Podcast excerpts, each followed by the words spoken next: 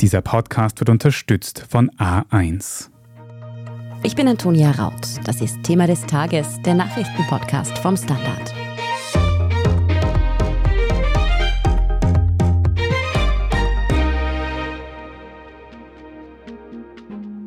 The World Health Organization has issued a caution about measles. More than 42,000 cases were reported in parts of Europe and Central Asia. Measles were eradicated in the U.S. more than 20 years ago, but now we're seeing new outbreaks of the disease. Die EU-Gesundheitsbehörden warnen vor einem weiteren Anstieg von Masernfällen in Europa. Österreich liegt bei den Ausbrüchen im Spitzenfeld. In Europa, Zentralasien, den USA. Überall steigen die Masernfälle. Und das, obwohl es gegen die extrem ansteckende Krankheit eine hochwirksame Impfung gäbe. Was viele in den letzten Jahrzehnten scheinbar vergessen haben, die Masern sind alles andere als eine harmlose Kinderkrankheit. Warum also trotz dieses hocheffektiven Impfstoffs, der bei uns auch verfügbar ist, noch immer Menschen an den Masern sterben? Und warum nicht nur die Impfgegner an der niedrigen Durchimpfungsquote schuld sind, darüber sprechen wir heute. Pia Kruckenhauser, du leitest das Gesundheitsressort beim Standard. Seit einigen Wochen treten in Österreich immer mehr Masernfälle auf. Wo stehen wir denn gerade? Derzeit stehen wir bei 129 Maserninfektionen im Jahr 2024. Das ist schon ziemlich viel. Im gesamten Jahr 2023 waren es 186 Fälle.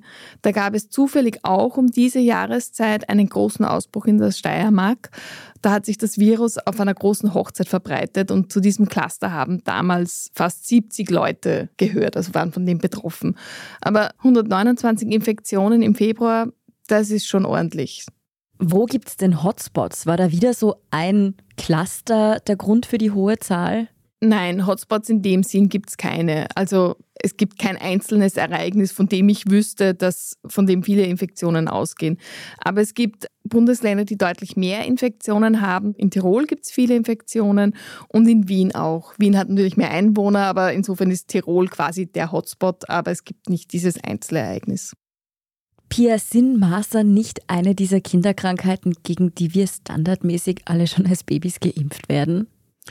Ja, sind sie. Die Masernimpfung, also die Masern-Mumps-Rötel-Impfung, ist eine Dreifachimpfung, ist im Eltern-Kind-Pass enthalten und die Immunisierung ist auch kostenlos, so wie alle Impfungen, die da vorgesehen sind. Verimpft wird eben dieser Dreifachimpfstoff und zwar geht es ab einem Alter von zehn Monaten und diese Immunisierung besteht aus zwei Impfungen im Abstand von mindestens vier Wochen. Das ist deshalb wichtig, weil es sich da um eine Lebendimpfung handelt, also abgetöteter Virus, das nicht mehr infizieren kann.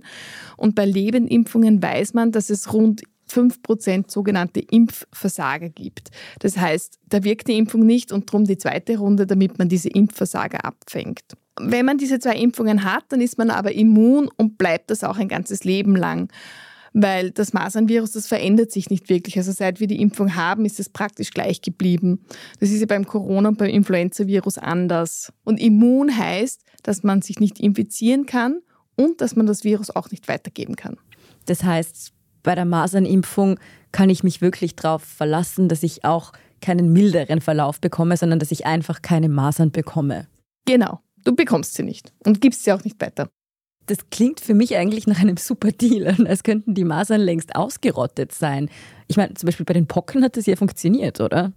Ja, das könnte tatsächlich gelingen, wenn die Durchimpfungsrate hoch genug ist. Die muss dann bei 95 Prozent liegen und das natürlich weltweit, weil das Virus, dem ist ja wurscht, in welchem Land es lebt oder es auftritt. Also und 95 Prozent wären auch realistisch. Einige Kinder kann man aus gesundheitlichen Gründen nicht impfen. Die wären dann aber auch geschützt, weil es zu wenig potenzielle Träger gibt, um das Virus zu verbreiten bei dieser Anzahl. Und warum gibt es dann plötzlich wieder so viele Masernfälle? Es liegt einfach daran, dass die Impfquoten in den vergangenen Jahren zurückgegangen sind. Aktuell liegen wir wirklich deutlich unter 95 Prozent. Da gibt es eine Analyse des Gesundheitsministeriums mit Zahlen aus 2022, die zeigt, dass nur 82 Prozent der Einjährigen einmal geimpft waren und die zweite Teilimpfung hatten überhaupt nur 45 Prozent. Das heißt umgekehrt, im Umkehrschluss 18 Prozent, sind ungefähr 15.500 Kinder unter zwei Jahren, haben im vergangenen Jahr gar keinen Impfschutz gehabt. Bei den zwei bis fünfjährigen ist ein bisschen besser. Da sind 8% der Kinder komplett ungeimpft und beide Impfungen haben immerhin 87% der Kinder in dieser Altersgruppe. Bei den 6- bis 9-Jährigen haben 95% der Kinder zumindest eine Impfung und bei den 10- bis 18-Jährigen, da passt der Impfschutz, da haben 95% beide Stiche. Aber wir sehen, je jünger die Kinder, desto größer die Lücke, die sich da auftut. Und das ist auch deshalb so dramatisch, weil die Masern einfach ein hoch ansteckendes Virus sind.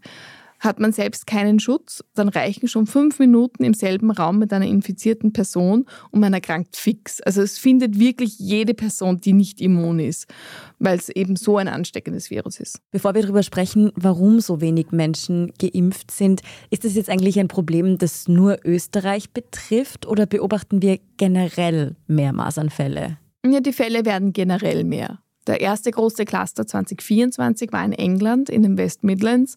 Da war das das erste Mal in den Medien. Und es sind dieses Jahr in der EU sogar schon sieben Menschen an den Masern gestorben. Eine Person in Irland und sechs Personen in Rumänien. Da sieht man auch schon, Rumänien ist auch ein Hotspot quasi für fehlende Impfungen, für rückläufige Impfquoten. Tatsächlich ist auch Österreich, also wie gesagt, allgemeiner Anstieg, aber tatsächlich ist Österreich da besonders stark dabei. Im Verhältnis auf die Einwohnerzahl haben nur Rumänien und Liechtenstein ähnlich viele Maßanfälle wie eben in Österreich in 2023.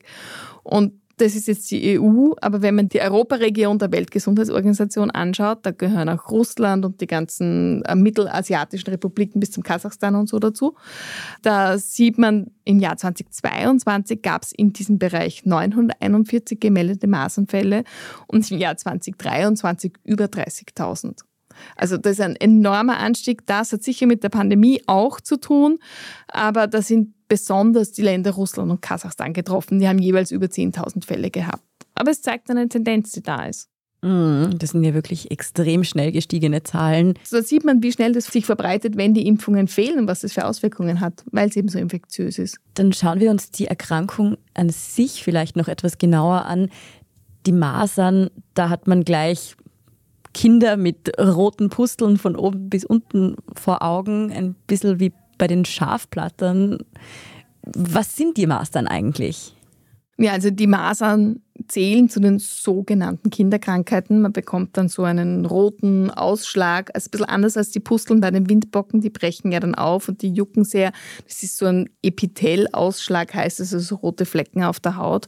Man weiß es eigentlich nicht mehr so genau, weil man es ja so selten sieht zählt eben zu den Kinderkrankheiten, ist aber eine Bezeichnung, die in Wirklichkeit sehr irreführend ist. Kinderkrankheit heißt es ja in erster Linie deshalb, weil diese Infektionen, die man da zusammenfasst, fast immer im Kindesalter auftreten. Das liegt daran, dass sie meistens sehr ansteckend sind. Also wir eben Masern, Mumps, Röteln gehört da dazu, die Windpocken, solche Infektionen sind es. Scharlach nennt man auch eine Kinderkrankheit, weil sie Kinder häufiger haben, aber können alle bekommen und es ist tatsächlich eine bakterielle Infektion, hat nichts mit ähm, Virus zu tun. Egal, anderes Thema. Aber die Masern sind eben ähnlich wie die Windpocken und andere dieser Krankheiten so infektiös, dass sie praktisch alle erwischen, die nicht immun sind. Und das schon im Kindesalter. Was so harmlos klingt, ist aber eben deshalb irreführend, weil die Masern sind definitiv nicht harmlos. Im Gegenteil, bei 20 Prozent der Erkrankten kommt es zu unmittelbaren Komplikationen wie Bronchitis, Mittelohrentzündung, Lungenentzündung. Da müssen auch nicht wenige Kinder ins Krankenhaus. Früher hat es so eigene Masernstationen gegeben in den Krankenhäusern und zwar bis in die 50er, 60er Jahre.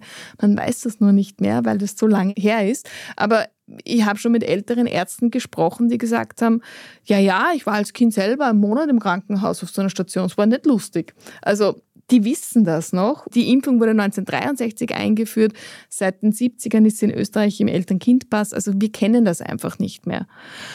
Ein bis zwei Personen pro tausend Fälle bekommen eine lebensbedrohliche Gehirnhautentzündung durch die Masern. Das ist auch eine unmittelbare Komplikation, die aus der Masern entsteht.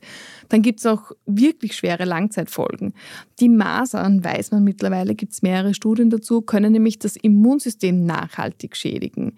Das heißt, das, was das Immunsystem schon gelernt hat, wird gelöscht und auch das neue immunologische Lernen, also ein Virus kommt rein, das Immunsystem entwickelt Antikörper, das wird blockiert.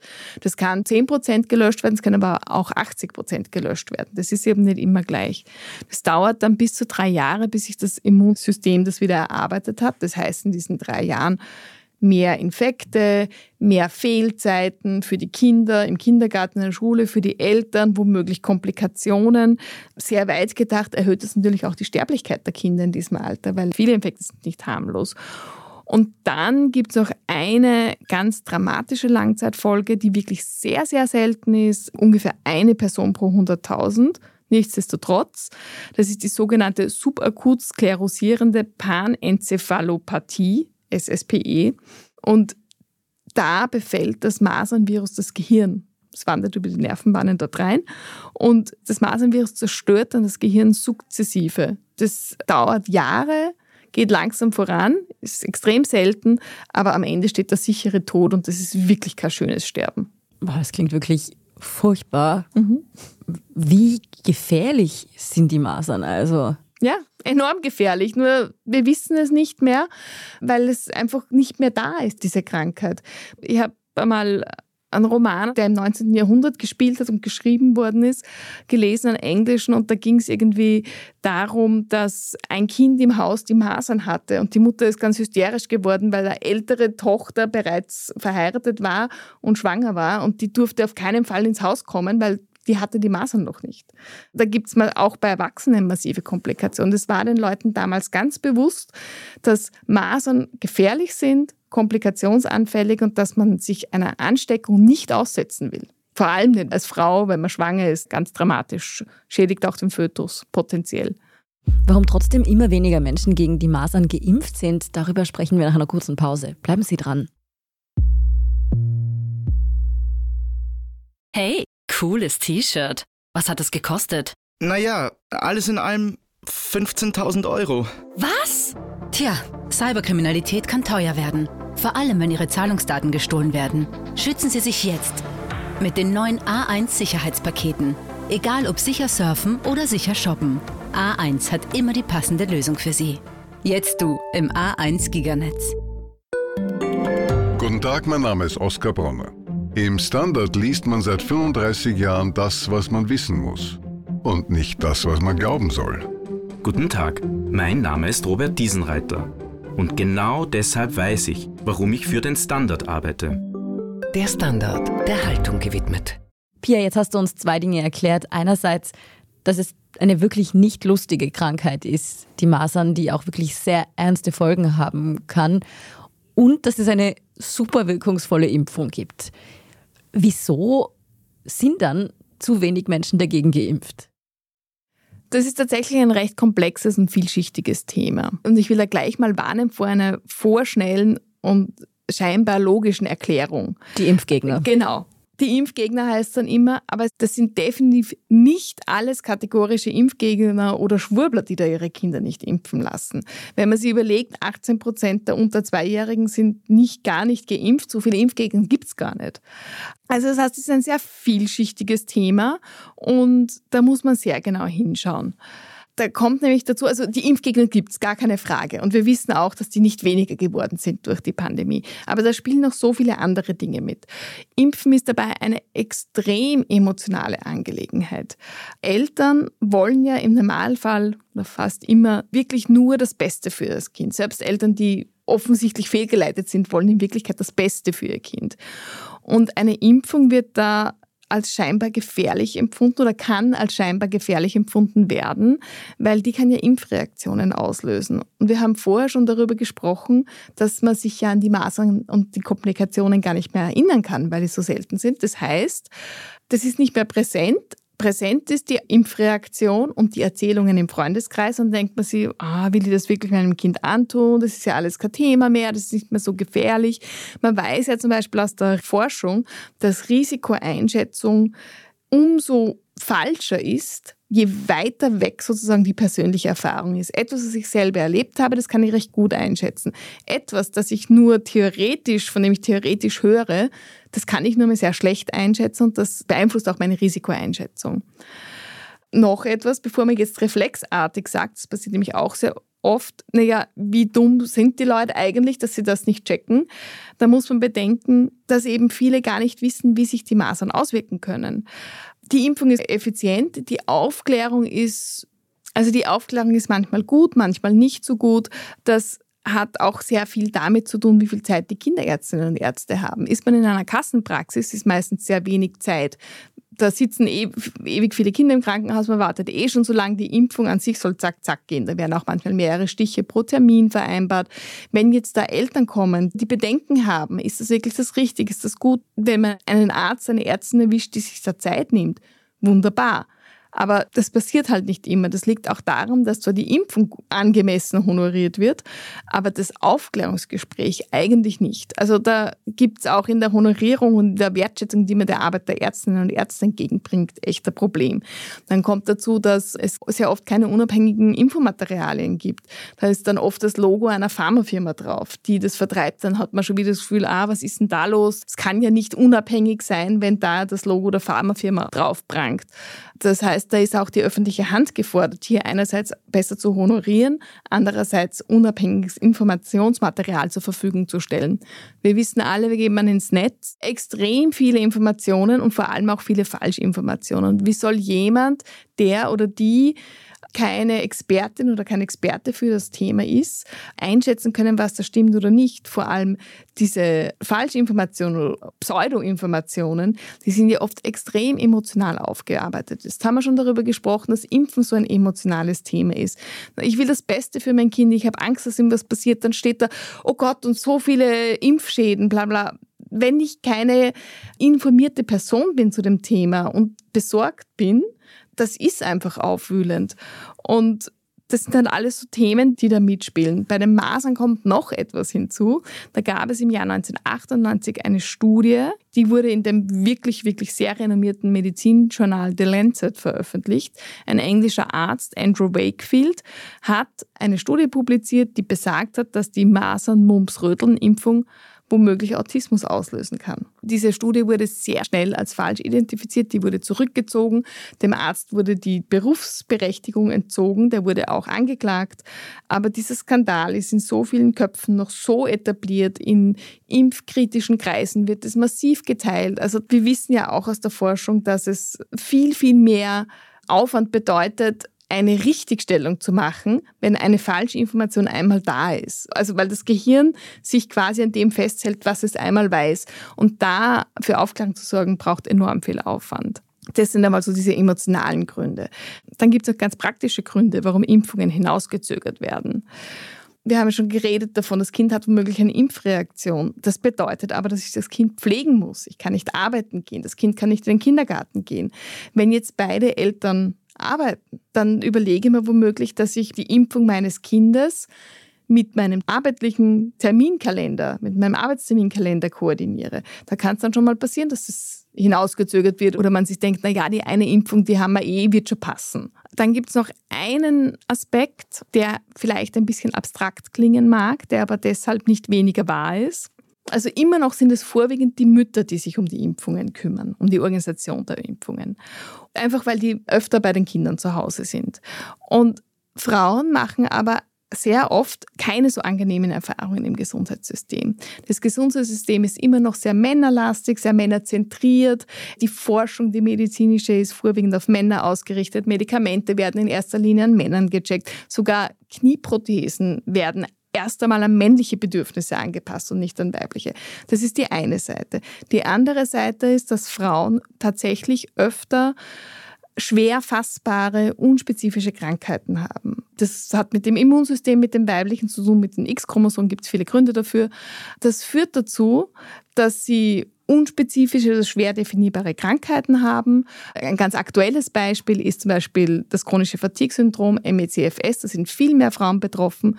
In das, was wir als Long-Covid im Moment oft beschrieben hören. Genau das. Und da gibt es aber sehr wenig Forschung dazu, weil es so unspezifisch ist, aber auch, weil es eigentlich zu 70 Prozent Frauen betrifft. Und Frauen in der Geschichte, da gibt es auch viel Forschung dazu, es hat sich immer noch nicht verändert. Frauen werden gern schneller mal als hysterisch abgetan.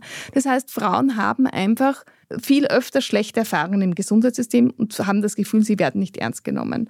Das heißt, warum sollten sie bei der Impfung mit ihren Bedenken, die sie äußern, auf einmal nicht mehr das Gefühl haben, sie werden nicht ernst genommen, wenn sie Sorgen haben?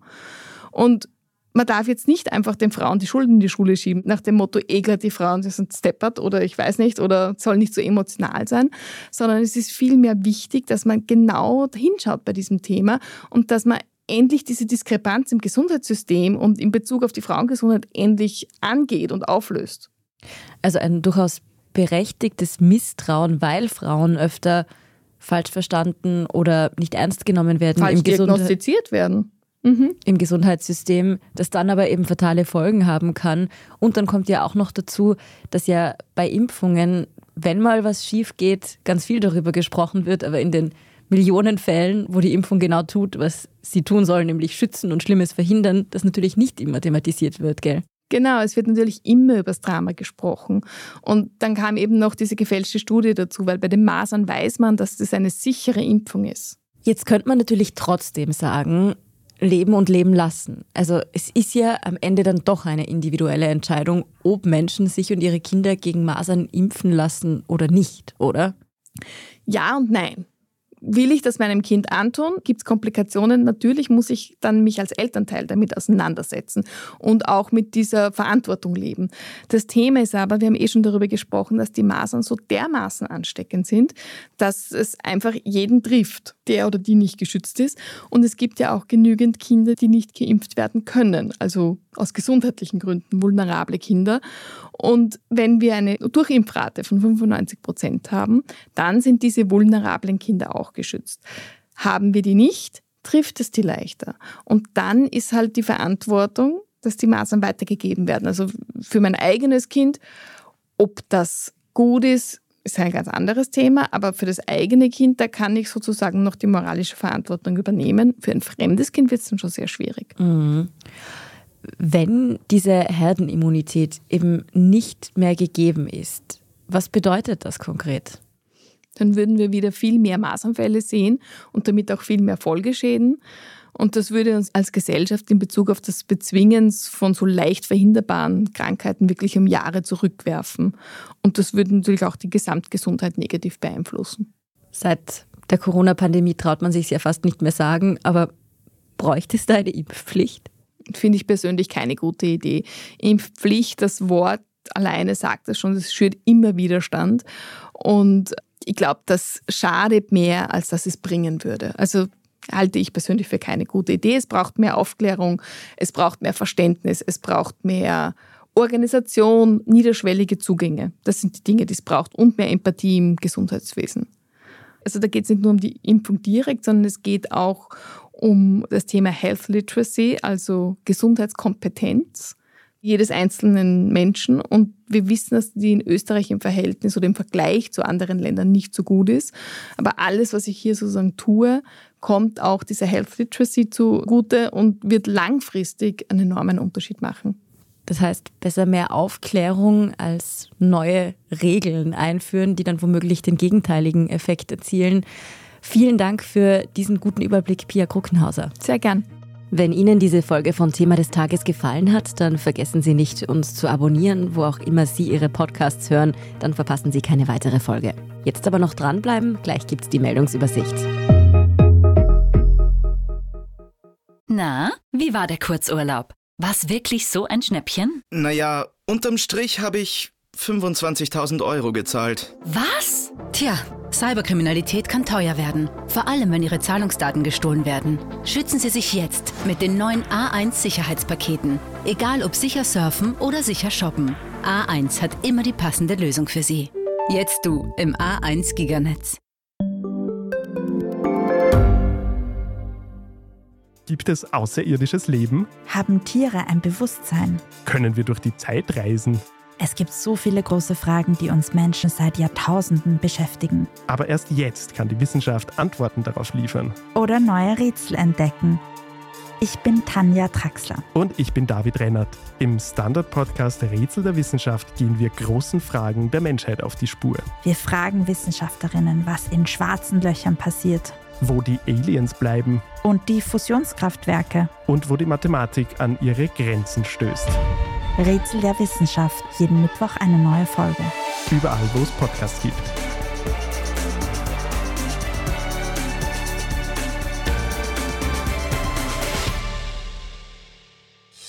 Und hier ist, was Sie heute sonst noch wissen müssen.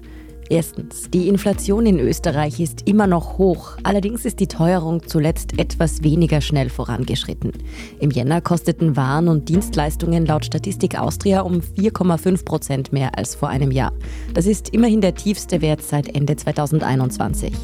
Im Dezember war der Preisauftrieb noch bei 5,6 Prozent gelegen.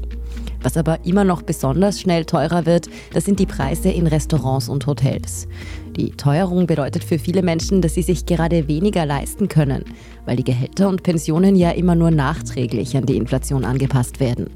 So ist die Kaufkraft der ÖsterreicherInnen seit 2022 um 10,4 Milliarden Euro gesunken. Das zeigt eine Erhebung des gewerkschaftsnahen Momentum-Instituts. Und diese verringerte Kaufkraft hat auch Folgen für die Wirtschaft in Österreich, die bis 2025 mit einem sehr niedrigen Wachstum von nur rund 1,3 Prozent rechnet. Es gibt aber auch Profiteure von der Situation. Banken und Energieversorger erzielten fast 8 Milliarden Euro an zusätzlichen Gewinnen durch die Teuerung. Zweitens, auch wenn Filme wie Barbie und Poor Things gerade ein anderes Bild vermitteln, der Anteil der Frauen in Hauptrollen war 2023 in Hollywood so niedrig wie seit fast 15 Jahren nicht mehr. Eine Forschungsgruppe an der Universität von Südkalifornien untersucht bereits seit 2007 die Geschlechtergerechtigkeit in Filmen. In ihrem Jahresbericht stellt diese Initiative fest, dass unter den 100 erfolgreichsten Filmen im vergangenen Jahr nur 30 waren, in denen Frauen die Hauptrolle spielten. Zuletzt war diese Zahl 2010 so niedrig, wobei 2022 noch der Höchstwert mit 44 Filmen mit weiblicher Hauptrolle gezählt wurde. Auch in Sachen Diversity hat Hollywood letztes Jahr eher abgebaut. In nur 14 Filmen waren Women of Color in tragenden Rollen zu sehen. Aber um noch eine positive Entwicklung zu nennen, mehr Hauptfiguren gehörten dafür zu ethnischen Minderheiten, nämlich 37, also um sechs mehr als im Jahr davor. Und drittens, die Standard-Gesundheitsredaktion beschäftigt sich nicht nur mit Masern und Impfungen. Unsere Kolleginnen beantworten gerade auch die Frage, an der sich die Geister scheiden, seit es Bettbezüge gibt.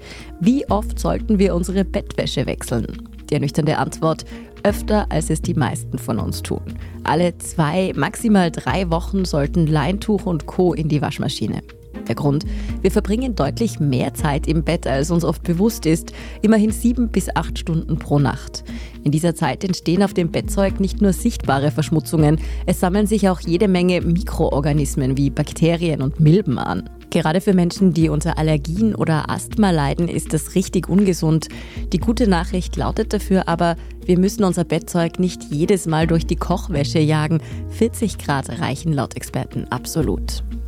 Mehr dazu und alles weitere zum aktuellen Weltgeschehen lesen Sie wie immer auf der Standard.at. Und dann haben wir auch noch einen Hörtipp für Sie, wie man im Erwachsenenalter noch Freunde finden kann. Das beantworten unsere Kolleginnen und Kollegen von Besser Leben in der neuesten Folge. Falls Sie Feedback oder Anregungen für uns haben, dann schicken Sie uns die doch an podcast.derstandard.at. Und wenn Ihnen dieser Podcast gefällt, dann freuen wir uns auch auf eine 5-Sterne-Bewertung, wo auch immer Sie uns zuhören. Wenn Sie unsere journalistische Arbeit unterstützen wollen, dann helfen Sie uns mit einem Standard-Abo. Alle Infos dazu gibt's unter abo.derstandard.at. Das war's schon wieder mit Thema des Tages. Ich bin Antonia Raut. Danke fürs Zuhören, Baba und bis zum nächsten Mal.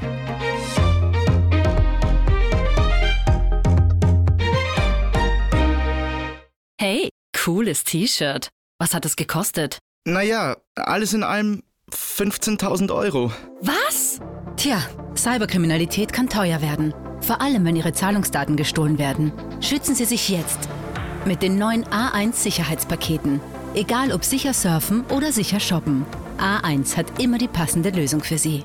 Jetzt du im A1 Giganetz.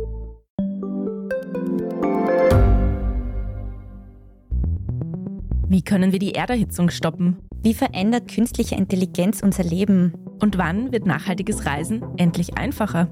Um diese und viele weitere Themen geht es im Podcast Edition Zukunft und Edition Zukunft Klimafragen. Ich bin Alicia Prager. Und ich bin Julia Beirer. Wir sprechen über Lösungen für das Leben und die Welt von morgen. Jeden Freitag gibt es eine neue Folge, überall, wo es Podcasts gibt.